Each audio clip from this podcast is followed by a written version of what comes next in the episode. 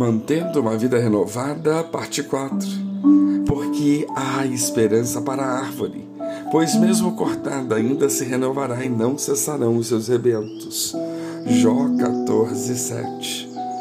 Podemos observar que o fervor, a alegria e o prazer em servir de muitos tem dado lugar a sentimentos negativos, como o esgotamento espiritual. Com muita facilidade encontramos pessoas envelhecidas espiritualmente que estão desanimadas a ponto de não participarem mais dos cultos e, na verdade, de igreja nenhuma. São os desigrejados.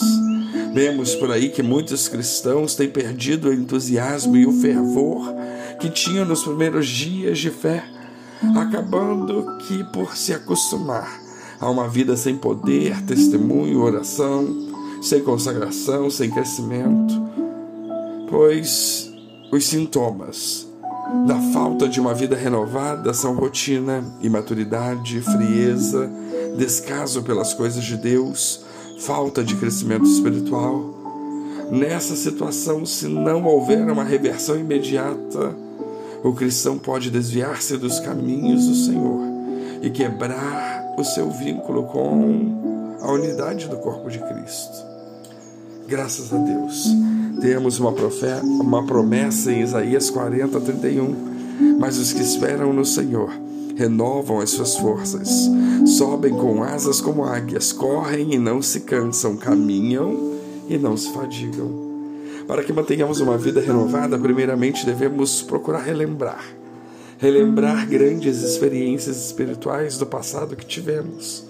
Depois, precisamos evitar dar ouvidos a os semeadores de desânimo, aqueles que só falam palavras para nos desanimar, para nos tirar do foco. Em seguida, temos que manter um estilo de vida de renovação diária, entender que precisamos deixar o vaso desembocado embaixo da fonte para que continuamente jorre sobre as nossas vidas. E por fim, necessitamos manter uma vida renovada através de uma renovação da forma de pensar.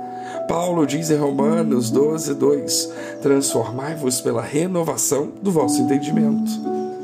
Alguém já disse que o que pensamos determina o que nós somos.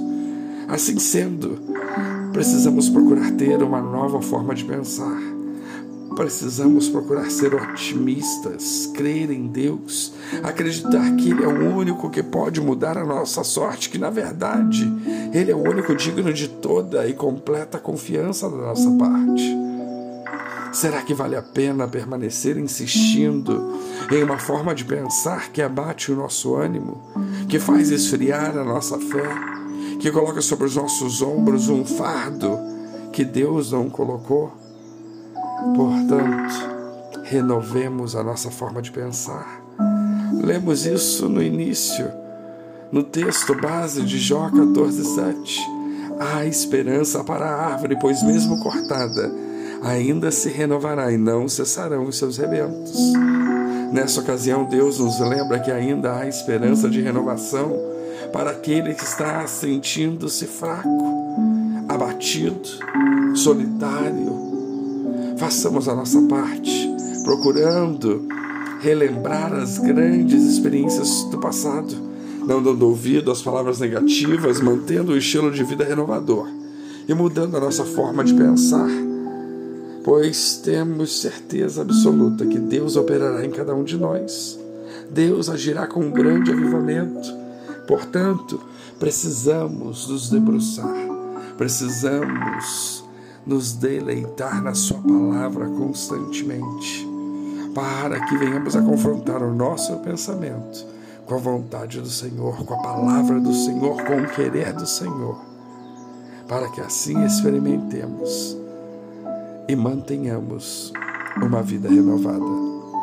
Que Deus nos abençoe.